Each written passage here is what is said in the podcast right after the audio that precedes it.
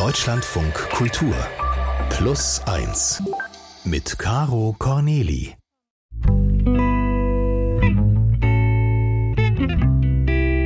Das bin ich. Schön, dass Sie da sind. Plus eins bringt Sie jede Woche näher ran ans Leben mit echten Geschichten von echten Menschen in unserer Story der Woche und im Gespräch. Ich begrüße jetzt sehr herzlich Tini von Posa im Studio. Möchtest du mal umreißen, worum es heute gehen soll? Äh, ja, es geht um jemanden, der sein gesamtes Leben dem Kampf für eine gerechtere Welt widmet. Er selbst nennt sich einen Klimagerechtigkeitsaktivisten und vor noch nicht allzu langer Zeit wäre er an seinem eigenen Idealismus beinahe gescheitert. Ich habe geheult, habe geschluchzt wie ein Schlosshund und ich habe mich selbst angeschrien. Du kannst doch nicht aufgeben. Wie, wie, kannst du, wie, wie, kannst du in dieser Welt, wo immer mehr Ungerechtigkeit entsteht, wo der Lebensstil des Landes, in dem du lebst, dazu weiter die Welt zu zerstören, wie kannst du da aufhören zu kämpfen?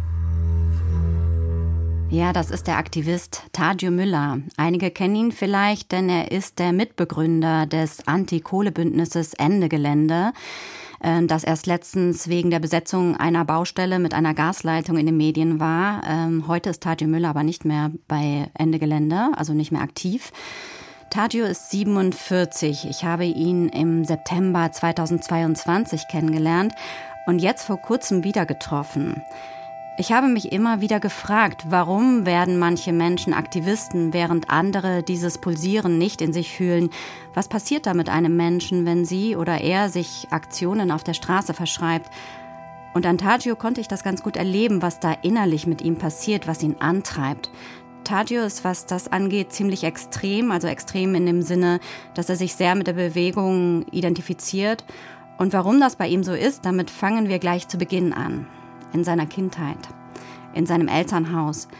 Er ist 1976 in Frankfurt am Main geboren. Sein Vater ist deutscher Anwalt, seine Mutter ist Brasilianerin. Tagio trägt. Daher der Name Tagio Müller. Man fragt sich ja, wie das eigentlich zusammenkommt.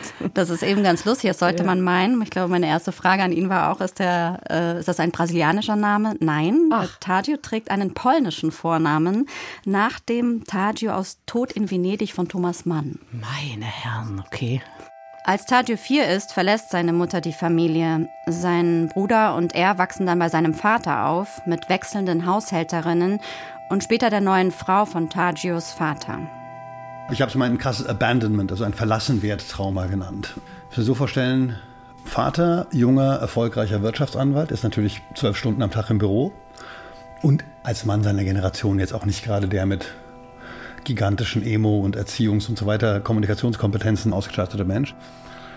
Und dann ist meine Mutter einfach weg gewesen. Und mein Vater war die ganze Zeit bei der Arbeit. Das heißt, ich bin im Grunde in einem emotionalen Non-Space aufgewachsen.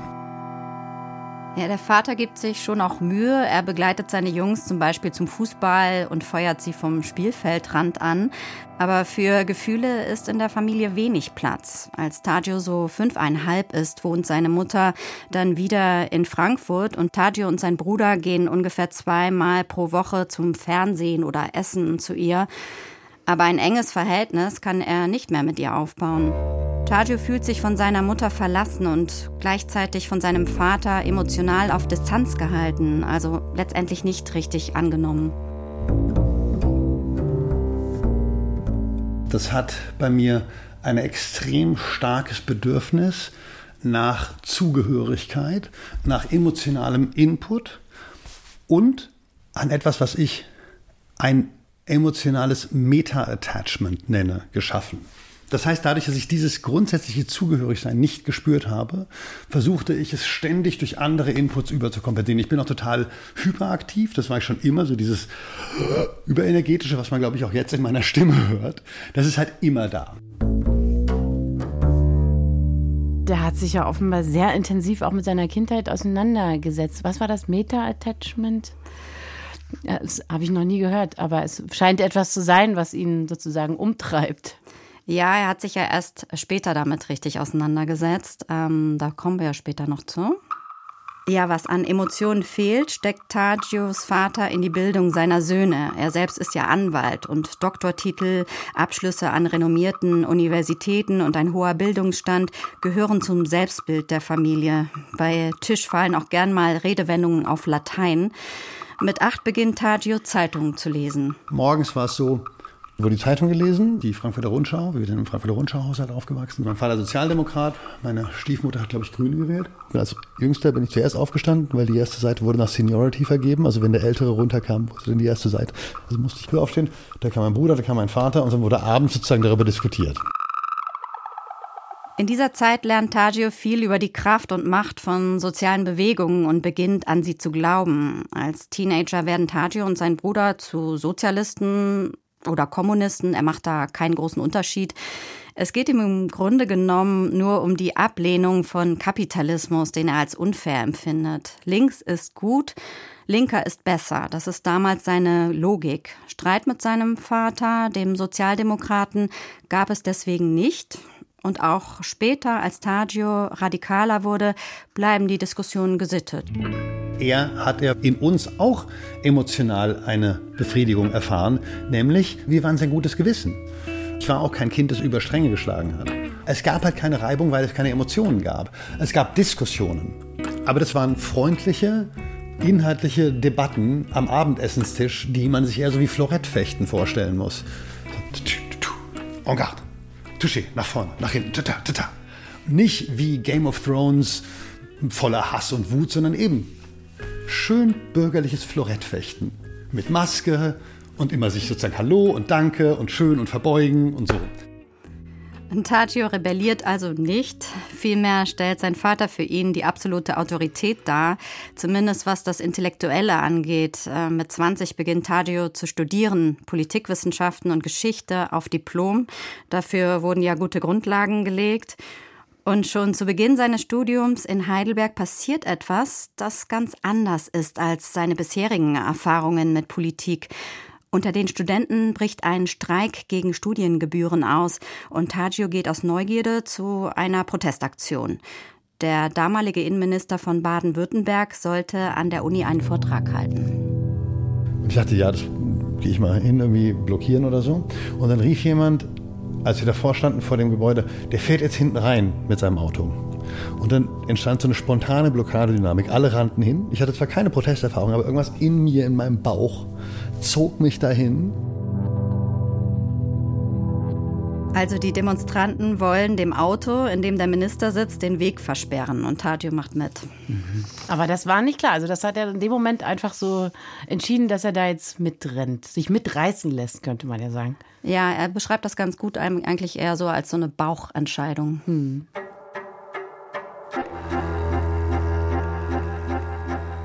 Und ich kann mich noch genau an so einen kurzen Moment der Ekstase erinnern, als wir da so hinrannten. Und das war das erste Mal, dass ich so einen physischen ungehorsam Aktivismus betrieb. Und es war wahnsinnig wuchtig.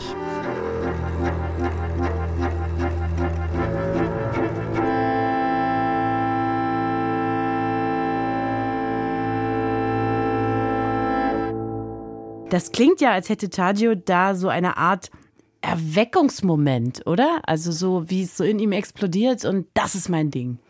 Ja, so in der Art. Es war auf jeden Fall eine völlig neue Erfahrung von Politik. Der Versuch, mit meinem Körper was zu machen, ging halt weit über das hinaus, was ich bisher so als Aktivismus verstand, was so eine Art bürgerliche Denksportaufgabe war. Das habe ich zum ersten Mal im Aktivismus erlebt. Dieses sozusagen gemeinsam mehr sein, eben Bewegung, der Kampf für das Gute auf der Welt. Tagio steigt in den Streik ein und ist bei der Besetzung eines Unigebäudes dabei, doch der Protest verläuft sich. Tagio zieht sich dann enttäuscht mit den anderen zurück und studiert erstmal weiter. Bis zu einem Ereignis zwei Jahre später, 1999. Tagio ist jetzt für einige Zeit an einer Uni in den USA. Während er dort ist, fährt er zum Gipfel der Welthandelsorganisation in Seattle. Er will da mit einer NGO, also einer Nichtregierungsorganisation, an Veranstaltungen des Gegengipfels teilnehmen. Erst steht für ihn ein Workshop mit der NGO auf dem Programm, Aber als er durch Seattle läuft und Demonstranten sieht, übt das einen starken Sog auf ihn aus. Alles in ihm zieht zu den Protesten.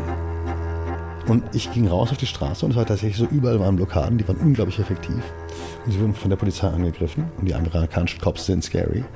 Und ich bin sofort in eine Wolke Tränengas reingelaufen. Habe eine volle Ladung eingeatmet. Dann lag ich irgendwie eine halbe Stunde im Schoß irgendeiner random Frau, die mir so den Kopf tätschelte und ich war mit Heulen, Schluchzen, mit unglaublicher Angst, weil ich ja gar nicht wusste, was passiert war. Die Tränengasattacke schreckt Tadio nicht ab, im Gegenteil. Und da passierte in mir eine Richtungsentscheidung. Ich könnte sozusagen bei der NGO bleiben, das wäre der Weg in die linke globale Enokratie geworden. Der andere Weg war auf die Straße. Und in dem Moment entschied ich mich für den Kampf, für die existenzielle Konfrontation zwischen Gut und Böse. Und für mich war das ein Tag, der mein Leben veränderte. Ja, mit böse meint Tagio generell den Kapitalismus und die Menschen, die dafür einstehen. Die Guten sind nach dieser Logik diejenigen, die dagegen ankämpfen, also für eine bessere, gerechtere Welt kämpfen mit mehr Umverteilung. Darf ich mal nachfragen, was Tagio mit UN-Okratie meinen könnte? UN-Okratie, ja, damit bezeichnet er so die internationale Zusammenarbeit auf einer institutionellen Ebene. Also mit viel Bürokratie, in der man. Mit Leuten, die sich gegenseitig beschäftigt halten, aber nichts erreichen. Ich, ja, wenn du das so sagen willst. Also vielleicht die EU könnte man so als Konstrukt mit viel mhm. Bürokratie, viel Verwaltung. Ähm, ja, sowas hätte er sich überhaupt nicht vorstellen können. Mhm. Seit dem Battle of Seattle, so gingen die Proteste rund um den Gipfel in die Geschichte ein, ist Tadjo immer wieder bei Aktionen von Globalisierungsgegnern dabei. Gleichzeitig interessiert er sich mehr und mehr für Klimathemen. Er bringt sein Politikstudium zu Ende, schreibt seine Dissertation und tritt als Aktivist auf Veranstaltungen und Konferenzen auf. Tadio versteht es, andere mitzureißen und wird immer mehr zum Wortführer von Aktionen. 2011, mit 34, bekommt er eine Stelle als Referent für Klimagerechtigkeit bei der Rosa-Luxemburg-Stiftung, also der politischen Stiftung, die der Partei Die Linke nahesteht. Jetzt kann er Aktivismus und Beruf miteinander verbinden. Das Strukturprinzip meines Lebens wurde Bewegung, Aktivismus und der Kampf. Und der Fluss meines Aktivismus hat zwei Quellen, wie eine Batterie. Der Minuspol ist die Wut über das Bestehende. Das andere ist eine wirklich ekstatische Freude an dem gemeinsamen Ermächtigen in so einer Aktion. Und wenn ich sage Ekstase, beziehe ich mich im Grunde damit auf eine mystische Erfahrung. Die Fähigkeit, mit dem Göttlichen zu kommunizieren, es zu berühren, Teil davon zu sein. Sozusagen so eine Urkraft, an die ranzukommen. Diesen überhöhenden Vergleich mit dem Göttlichen und der Religion zieht Taggio oft. Für ihn ist die soziale Bewegung sein Glaube und seine Kirche. Darf ich vielleicht da mal dazwischen, wie links war oder ist Taggio denn? Also wie, wie muss man ihn sich vorstellen, vielleicht sein Auftreten? Er selbst bezeichnet sich eher immer als urbaner Linksintellektueller. Also er ist jetzt nicht jemand, der sich wohlfühlt, Steine zu schmeißen oder Autos anzuzünden oder er lehnt auch jegliche Form von Gewalt äh, ab. Dann das, doch lieber mit feiner Klinge fechten, wie seinerzeit mit seinem Vater. Nein, das würde ich nicht sagen. Er ist eher im Wort sehr extrem. Also er ah. kann sehr flammende Reden halten, er kann andere mitreißen und es geht darum, Leute zusammenzubringen. Er, hat, er bringt sehr viel Charisma rüber. Mhm. Er ist ein sehr charismatischer Typ, ja. Ja, und 2015 ruft Tagio mit einigen anderen die Aktivistengruppe Ende Gelände ins Leben. Ende Gelände setzt sich für den Ausstieg aus fossilen Brennstoffen ein und blockiert zum Beispiel Tagebaue, Kohlebahnen, Kraftwerke. Statt auf Kundgebungen oder Petitionen setzen sie auf massenhaften zivilen Ungehorsam. Nach einer Aktion in der Lausitz, wo die Aktivisten Bagger besetzen, feiern sie in ihrem Camp und rufen den Slogan We are unstoppable, another world is possible. Dieser Slogan, der brachte meine alte Bewegung mit meiner neuen Bewegung zusammen. Die globalisierungspolitische Bewegung mit der Klimagerechtigkeitsbewegung. Und in dem Moment habe ich das erste und einzige Mal in meinem Leben Crowdsurfing gemacht in diesem Zelt. Und ich kann mich noch erinnern, von der Menge getragen zu werden und teilweise erkannten mich Leute wieder und dieser Energiefluss war da. Und, Sorry, so, von 2015 bis 2018 ist die Klimabewegung auf der dauernden Offensive. Wir sind die Guten im Land. Das fühlt sich total toll an. Ich war im Grunde auf so einem dreijährigen Dauerhigh. Alles lief super. Ja, also alles läuft super für ihn. Bis 2018. Erst brennen in Deutschland schon im Frühjahr die Wälder. Dann kommt der Hitzesommer und dann wird auch noch der Kohleausstieg erst für 2038 beschlossen. Also von 2018 bis 2038 noch 20 Jahre. Tagio kann es nicht fassen. Ich habe vorhin von sozusagen meinem Glauben an Gott erzählt. Nee, das war halt das Scheitern meines Gottes. Wenn die Bewegungen das Gute in die Welt bringen und wir jetzt trotzdem keinen sinnvollen Kohleausstieg produzieren können, dann ist ja quasi, gibt es dann Gott? Quasi, und das ist sozusagen einfach im Grunde der Beginn eines sozusagen den Glauben verlieren.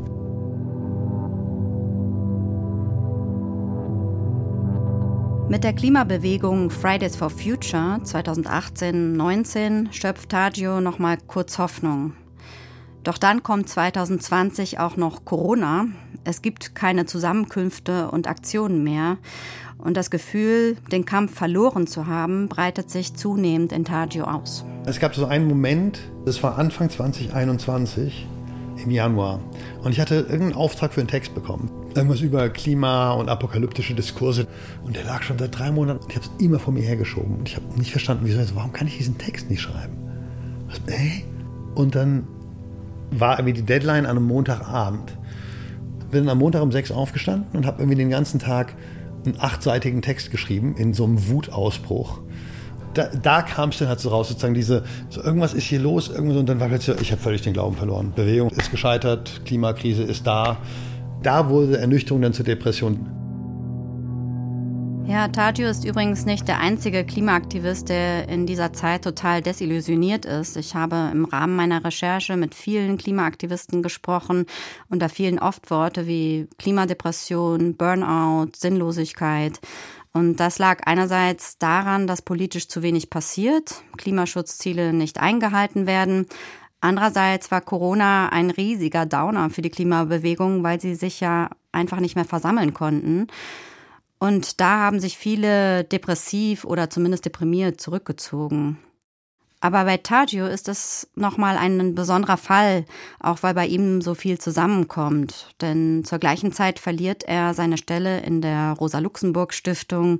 Er ist seinen Job los, desillusioniert und sieht keine Perspektive mehr. Und zur Erinnerung, Tagio ist komplett eins mit dem Aktivismus geworden, mit dem Kampf für eine bessere Welt. Bis dahin konsumiert er hier und da mal Drogen. Jetzt sucht er in ihnen seinen Halt. Er feiert, nimmt Drogen, sein ganzes bisheriges Leben und Wirken erscheinen ihm nun sinnlos.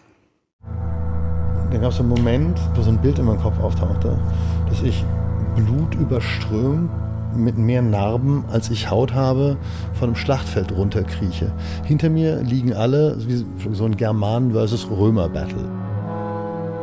Und äh, aus, aus, aus mehr Wunden blutend, als ich zählen kann, gerade noch am Leben. Hinter mir liegen alle meine Leute am Boden. Unsere Fahnen sind am Boden, wir haben verloren. Das war mein Bild.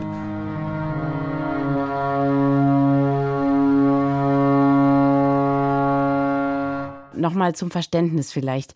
Dass es äh, keine politischen Fortschritte gibt im Klimaschutz, das nimmt er als irgendwie privatpersönliches Scheitern wahr.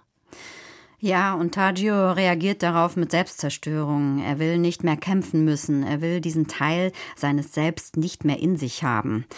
In dieser Zeit passiert aber auch noch etwas anderes. Zum ersten Mal in seinem Leben sucht er die Konfrontation mit seinem Vater. Bis dahin war der Vater intellektuell ja die universelle Autorität für Tagio. Wir erinnern uns, es gab zwar Diskussionen, aber die waren gesittet, nie emotional. Tagio hat nie rebelliert, bis jetzt. Ich habe meinem Vater ganz viele Vorwürfe gemacht, nämlich du und deine Neoliberalen, ihr habt das Klima und die Welt kaputt gemacht und du hast mir beigebracht, mich selbst zu hassen und hast mir meine ganze internalisierte Homophobie vermittelt und du hast mir beigebracht, meinen Körper zu verleugnen und meine Gefühle und so weiter. das klingt jetzt aber nicht mehr nach diesem bürgerlichen Florettfechten, über das wir vorhin geredet haben. Das klingt schon eher nach hartem Tobak jetzt.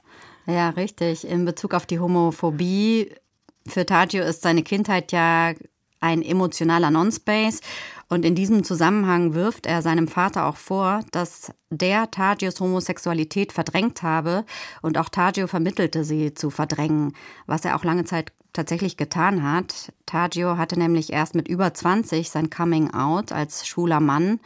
Und jetzt zum ersten Mal spricht Tagio all das an und er erkennt auch, welche Lücken der Aktivismus gefüllt hat, füllen musste. Da wurde mir erst klar, dass ich das Abwesendsein meiner Eltern und dann diesen jahrelangen emotionalen Leerstand dann irgendwann kompensieren konnte mit der Bewegung und dem Kampf. Das heißt, in diesen verdrängten Teil habe ich dann die Bewegung reingestellt. In diesen Raum der emotionalen Verbindung, der positiven Verbindung zu einer Autorität.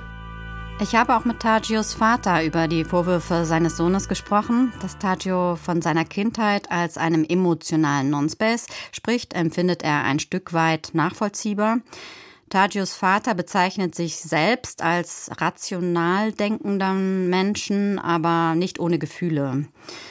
Und die Nachricht, sein Sohn sei schwul, habe ihn überrascht, sagt er. Er habe aus seiner Sicht zwar nicht erfreut reagiert, aber auch nicht unbedingt aggressiv. Ja, und mit dem ersten Vorwurf, dass er und seine Neoliberalen die Welt kaputt gemacht hätten, damit kann er absolut leben, sagt er.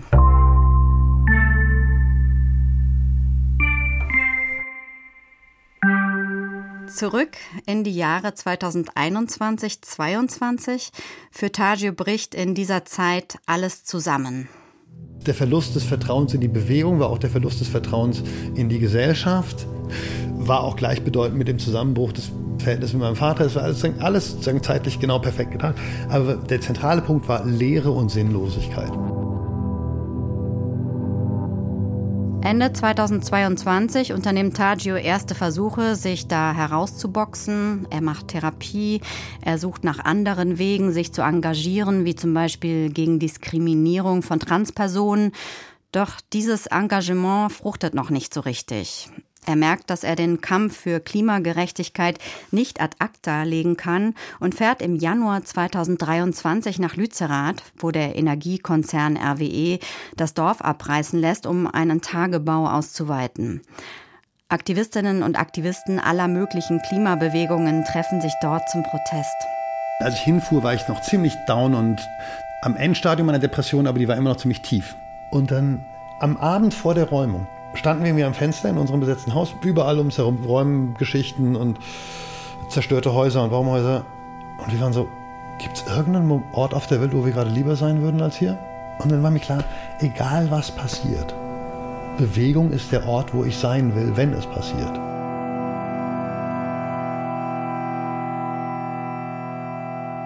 Ja, und völlig euphorisch kehrt Tagio zurück nach Berlin ich hatte eben den Sinn meines Lebens wiedergefunden. Wenn ich daran denke, kommt mir auch einfach so ein Grinsen ins Gesicht gerade. Das ist einfach, meine, meine Depression endete in Lützerath. Auch nachhaltig, weil ich eben verstanden habe, es ging nicht ums Gewinnen. Es ging nie ums Gewinnen. Es geht um das Jetzt gemeinsam, das Schaffen der besseren Welt im Jetzt, in und mit der Bewegung. Das ist das Ziel. Und hat da zwar einen ganz schönen Weg hinter sich, aber da kann er, glaube ich, mehr von sich sagen als die allermeisten Menschen. Also, ja. Viele finden das ja an ihren Kindern oder so. Ne? Aber dass es so viel Sinn hat und so auch offenkundig was Gutes ist, was er tut und dass er sich da ganz und gar reingeben kann, macht mich fast ein bisschen neidisch. Ja, das stimmt, aber es hat sein Für und Wider. Es ist ja auch sehr hart, irgendwie so ja, aktiv ja, die ganze Zeit ja. zu, sein zu müssen und weil er ja da verschmilzt mit dieser Bewegung. Ja, und inzwischen ist Tagio auch mit seinem Vater wieder in Kontakt und es ist Platz für ein neues Verhältnis. Diese Rebellion, wo ich ihn von diesem Thron runtergeschubst habe, den er auch in meinem Kopf immer noch hatte, die kam erst in den letzten Jahren. Ich habe irgendwann angefangen, sozusagen diesen überbordenden intellektuellen Respekt vor ihm zu verlieren. Aber der spannende Satz stand eigentlich gerade in seiner Geburtstagskarte.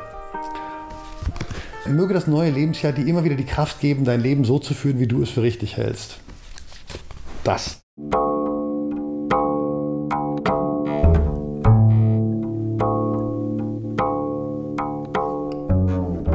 Tja, und wie geht's denn Tagio heute? Also es geht ihm viel besser. Er hat sich zum Beispiel zwei Katzen zugelegt und er investiert mehr in seine zwischenmenschlichen Beziehungen. Und Lützerath hat ihn nachhaltig beflügelt. Also, dass er da mit den unterschiedlichsten Menschen zusammengekommen ist, die alle ein Ziel hatten, nämlich dass Lützerath nicht abgebaggert wird. Und selbst wenn sie dieses Ziel nicht erreicht haben, weil Lützerath ist ja abgebaggert worden, mhm. ähm, dieses gemeinsam für etwas kämpfen fühlte sich für Tagio richtig gut an. Egal wie schlimm es wird, man kann sich immer mit Leuten zusammenfinden und versuchen, die Situation zu verbessern. Und auch wenn man scheitert, ist es der Prozess des mit sich anderen Zusammenfindens und für die bessere Situation kämpfen, der meinem Leben Sinn gibt. Das ist ein schöner Sinn, wirklich ein schöner Sinn. Ja, das stimmt. Ich bedanke mich sehr herzlich bei Tini von Poser, die heute hier war, die hoffentlich bald wiederkommt, dann mit einer neuen und ja, hochemotionalen Geschichte, so habe ich das gerade empfunden. Und vielleicht auch nochmal herzlichen Dank an Tagio. Danke, Tini, und tschüss, bis bald. Bis bald, danke auch. Wenn Sie selber eine Geschichte haben, von der Sie sagen, die gehört genau hierhin in diese Sendung, dann scheuen Sie sich nicht, uns eine E-Mail zu schreiben an plus1.deutschlandradio.de. Alle Plus 1 Geschichten finden Sie in der Deutschlandfunk Audiothek App. Abonnieren Sie Plus 1 doch dort, wenn Ihnen Plus 1 gefällt natürlich nur. Und wir freuen uns immer sehr über eine Bewertung.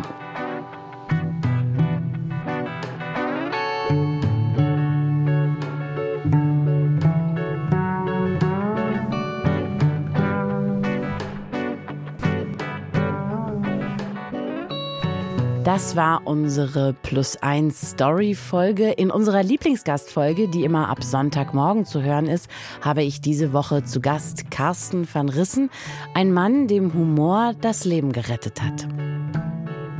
Heute würde ich sagen, es war auf alle Fälle eine Flucht. Mhm. Ich musste aus diesem, aus diesem Kleinstädtischen raus. Ich, ich musste eigentlich vor mir selber weg. Und das möglichst weit, um äh, einfach äh, zu verdrängen.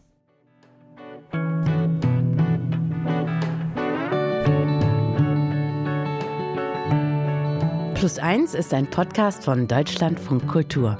Autorin unserer Story diese Woche, Tini von Posa. Die Redaktion unserer Story der Woche, Nora Gulke. Producerin, Bettina Konradi. Moderiert habe ich, Caro Corneli.